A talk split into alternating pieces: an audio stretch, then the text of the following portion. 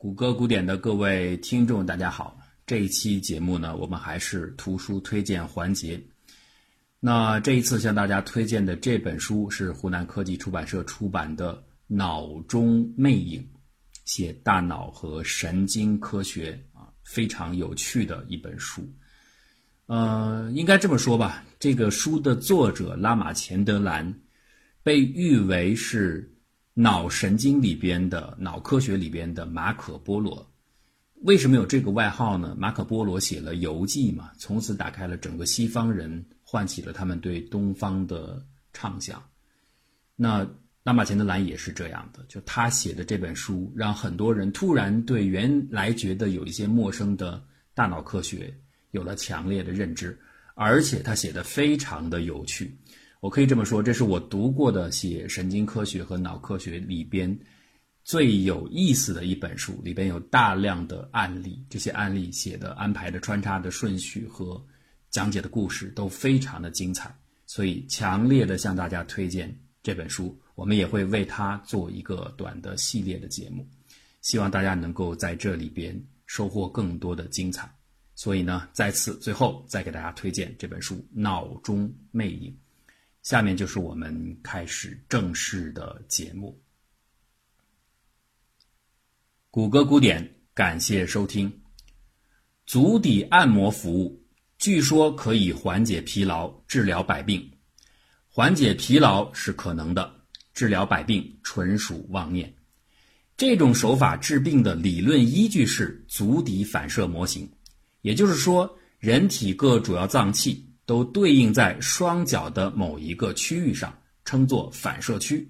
通过按压反射区施加物理刺激，就可以预防乃至治疗对应器官的病变。嗯，嗯，咋样，那个？越来越感觉有没有？我跟你说，上来得先放松，然后呢，对于男性客人，咱呀主要就是得蹲，是，这个前列腺，这个有感觉，哎呀，哎呀，力度怎么样？哎呀，不行不行不行，行大哥，然后再进行放松，知道吧？这玩意儿有紧有收，知道吧？这种做法呀，其实并非出自中医的论述，而是源于国外替代医学当中的映射学。中医是有天人合一的讲法的，但是反射区这种理念却是典型的西方观念。故事还得从一位名人说起。伦敦市中心的特拉法加广场是游人如织的著名景点，在这儿啊，最夺目的建筑物就是高达五十多米的纳尔逊纪念柱，这是缅怀英国人心目当中最伟大的民族英雄霍雷肖·纳尔逊。正是他在特拉法加海战当中，以自己的身死换得了英国海军对不可一世的拿破仑法兰西舰队的灭顶一击。纳尔逊一生当中戎马倥偬，负伤无数。有一次啊，他在对圣克鲁斯的不成功的进攻当中失去了右臂。按理来说，胳膊没有了就不会有任何的知觉，但是纳尔逊却很奇怪，他事后坚称。他依然能够强烈的感觉到无法克制的从断肢那里传来的疼痛，甚至啊还包括想象当中的手指塌缩进手掌的感觉。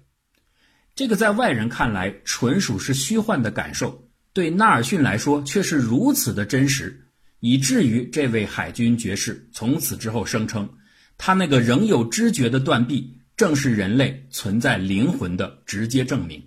精神可以不依赖于肉体而存在，那纳尔逊的说法是真实的吗？还是他妄想生发出的虚假的心理感应呢？或许很多人都相信是后者，因为还有下面的这样一类故事：有一个病人，他在截断手臂之后，很快他就生动地体验到了所谓幻想手臂的感觉。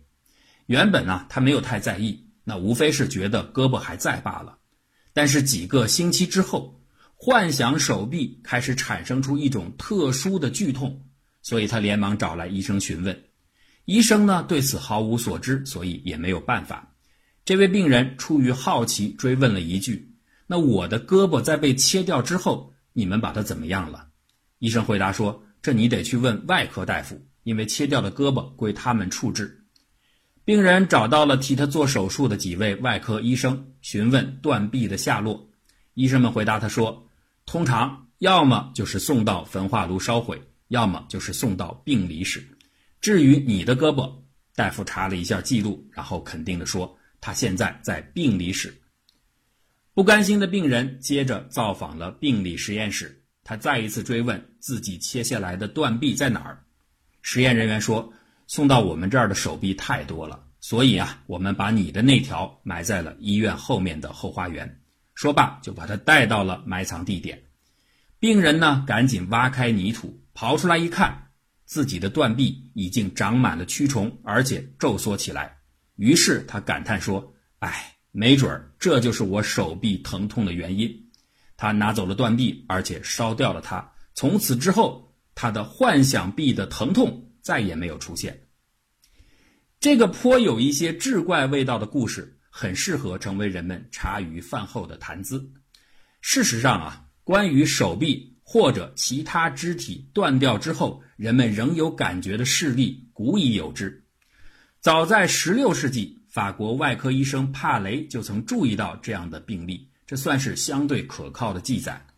然而，令事情的真相变得复杂的是，由于幻肢的种种神奇色彩，围绕着这个主题的民间传说四处散播，而且不断的添油加醋，以至于人们很难分得清哪些故事是真实的病患的感受，哪些纯粹是外人或者是当事人自己的臆想。就像我们刚才讲的第二个笑话一样，随着时间的演进，到了美国南北战争时期，外科医生米切尔在随军治疗的经历中发现了大量类似情况。当时是没有抗生素的，一旦士兵受到感染的威胁，就必须锯掉肢体，所以截肢手术在那个战争时代非常的普遍。也正因为如此。米切尔就有机会接触到大量的对已经不存在的四肢仍有知觉的报告，他为这种现象起了一个新的名称——幻肢，也就是幻想中的肢体。从此，这种心理表现就拥有了正式的概念。米切尔本人对于幻肢的起因也是大惑不解。所以，他第一篇关于这个问题的论文是用笔名发表在一本名叫《利平科特杂志》这个刊物上。这不是什么专业的医学期刊，只是一本普通的流行小读物。大概米切尔也是怕自己的这份幻肢报告看上去太过离奇，如果自己是严谨以对的话，难免遭到同行们的嘲笑。后来证明，米切尔的这份谨慎是有道理的。因为自此之后，关于幻肢的各种荒唐无稽的灵异传说纷纷出炉，让人们摇头不已。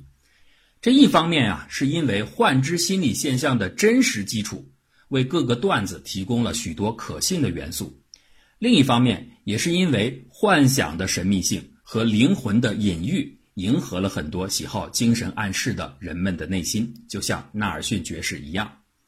当然了，这其中还有一点因素很关键，就是主流医学对幻肢现象的回避和迟迟无法解释它的现实。直到距离最近大约十五年之前，加拿大精神病学杂志，他们当中的一篇文章还在宣称幻肢只是人们主观想象的产物。这篇文章的作者认为，病人太过于渴望断臂的失而复得。因此，就产生了断肢仍在的感觉，这一点都不特别。就像一个人极度想念过世的父母，就会觉得仍能看见他们的灵魂一样。这样的求人得人的解释，也许符合很多不愿意轻易迷信特异的人们的口味。但是，当它出现在了严谨的学术期刊上，只能说明一个事实。就是人类在大脑科学上的突破是在非常近的过去取得的，因为我们现在知道上面的这个论断和解释，就和那些光怪陆离的幻肢的传说一样，纯属胡说八道。关于幻肢的起因，除了求人得人这个说法之外，还有第二种更为流行的解释——残留界面说。肢体截断之后，残肢的断面上。仍旧保留了大量的原先通往手上去的卷曲神经末梢，也就是神经瘤。这些神经瘤很容易发炎或者感受到刺激。当这种刺激信号传递到大脑，脑的高级中枢就受到了愚弄，以为已经不在了的肢体仍然存在。这种解释啊，你看既形象又简单。虽然严谨的观察会发现，他面临的挑战是非常多的。但大多数的医生仍然选择相信他。可以毫不夸张地说，在以往的医学杂志上，总找得出几百篇非常有意思的病例研究报告。这些报告的现象部分很多是可以再现的，但是它的解释部分却不乏作者想象出来的牵强附会。这当然不能完全归咎于脑科学研究者的不严谨。而是因为相关研究确实是在不久之前才有了明显的进展。追溯过去，幻肢报告的广泛性早就应该引起人们的注意。它并不只是出现在最为典型的换臂或换腿的场合，完全切除乳房的妇女会有换乳，摘除子宫的患者会仍然感觉到痛经。切除阴茎的病人报告说自己有勃起的感受，甚至有医疗记录记载，一个得了阑尾炎的病人怀疑医生根本没有为他施行阑尾手术，因为离开手术台之后，他的痉挛性疼痛并没有丝毫减轻。有这么多的案例堆积，为什么相关领域的推进如此迟滞呢？因为啊，长期以来人们总有一种倾向，把幻肢等现象。当成是谜一样的临床奇闻，而不是去开展真切的实验研究它。这也难怪，由于技术的局限性，从传统上来说，临床神经病学一直都是一门描述性科学，而不是一门实验性科学。它长期以来都是亚里士多德式的，而非伽利略式的。阅读过去十九世纪末到二十世纪初的古老医学报告，能够明显的看出。很多敏锐的研究者都曾提出过一些案例心得，也就是解释性的假说，但是却没有人去做进一步的实验验证。美国加利福尼亚大学圣迭戈分校脑和认知研究中心教授兼主任拉马钱德兰很早就注意到了幻肢现象，并且对此产生了浓厚兴趣。他最开始接触的一个患者是在车祸当中撞毁了面部。但是却在整形手术之后坚持说他还有鼻子。拉马钱德兰想对这个现象进行研究，但是前人的困境同样也困扰着他。如何才能摆脱亚里士多德界而进入伽利略界呢？他一直没有答案。直到后来，当他阅读到美国国立卫生研究院庞斯在一九九一年发表的一篇论文时，才突然萌发了灵感。他开始转向一个全新的研究方向，而有趣的是，这又要从一个古怪的雕塑说起。这个雕塑啊，像是一个三维后现代达达主义野兽派作品。雕塑的对象似乎是一个原始人，或者是一个猴子，总之不太像正常人。他略微佝偻地站立着，身体的各个部分完全不成比例，躯干。超级的纤细矮小，手掌却是无比巨大，就像是小小的麋鹿脑袋上长出的硕大的鹿角。脑袋的尺寸中等，比手要小一些，但是它的嘴唇和舌头又占据了头部的绝大部分空间。请大家不要误会啊，我们刚才湖州的那一串艺术标签只是在开玩笑，这座雕塑并不是什么艺术家的自我放逐之作。而是出自一位科学家之手，这个人就是脑神经领域鼎鼎大名的加拿大神外专家怀尔德·潘菲尔德。潘菲尔德并不是一时兴起兼职搞艺术创作，他只是在用一种可视化方法来展现自己最重要的一项研究成果。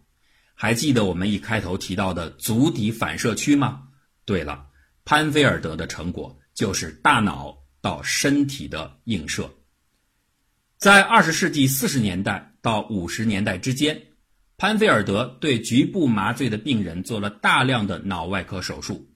大脑虽然是一团密集的神经组织，但搞笑的是，它本身却没有痛觉，所以在做手术的时候，脑的许多部分常常是暴露在外的。潘菲尔德就抓住这样的漏脑机会，进行了一系列大胆的、从未有人尝试过的实验。他用一根电极刺激病人大脑的不同位置，并且询问病人他们对应的身体感受，这就引出了两类主要成果。其一是病人在电极刺激之下会产生出各种各样的反应、图像，甚至是记忆。潘菲尔德借此就能够定位出引发这些认知反应的不同的脑区。第二项成果是，潘菲尔德注意到在左右脑的两个边缘都有从顶到底分布着的狭长条形带。当用电极沿着这条条形带移动，并且施加刺激时，就会陆续激发出身体各个不同部位的感受，比如说，在脑的顶部，把大脑分成左右两半球的沟裂处，电刺激会引起生殖器的感觉；再往两侧移动一点，电刺激会引起足部的感觉。潘菲尔德就这样从脑的顶部沿着条状区域一路向下。依次发现了腿、躯干、手、拇指、脸、嘴唇，直到最后咽喉位置的感应分布率。当把这些实验受试者报告的身体响应的部位依照次序对应的标注在大脑的边缘线上时，就构建了一个二维脑区映射。进一步的把这个映射三维化，以每一个大脑反射区的面积占条形带脑区总面积的比例。来修正它对应的反射身体部位的那个尺寸，就塑造出了刚才介绍的怪诞的小矮人。人们给它起了一个响亮有趣的名字，叫做皮层侏儒。皮层侏儒畸变的体型，恰好是直观地反映出每一个身体部位在大脑当中对应反射区的权重。比如说，人的嘴唇和手指是异常敏感的。这是因为它们对应反射区的脑面积很大，甚至是和整个躯干所占的反射面积相当的，所以反映到皮层侏儒的造型上，嘴唇和舌头的大小几乎就等同于整个躯干的尺度。拉玛钱德兰说，皮层侏儒曾带给他入行以来最深刻的体验，的确是这样，极具创意的可视化展示。有的时候确实能帮助后来人迅速地找到感觉，但是皮层侏儒既是开创性的，同时也是粗糙的模型。拉玛钱德兰需要建立更为可靠的实验映射方法，特别是当他要面临幻肢问题的时候，那么他究竟应该去怎么做呢？节目的最后，再次向大家认真的推荐这本书《脑中魅影》。非常非常有意思，里边很多的病例和小故事，一定能够引起你全新的思考。湖南科技出版社出版，当当等各大网店有售，欢迎大家去订阅。感谢大家收听本期节目。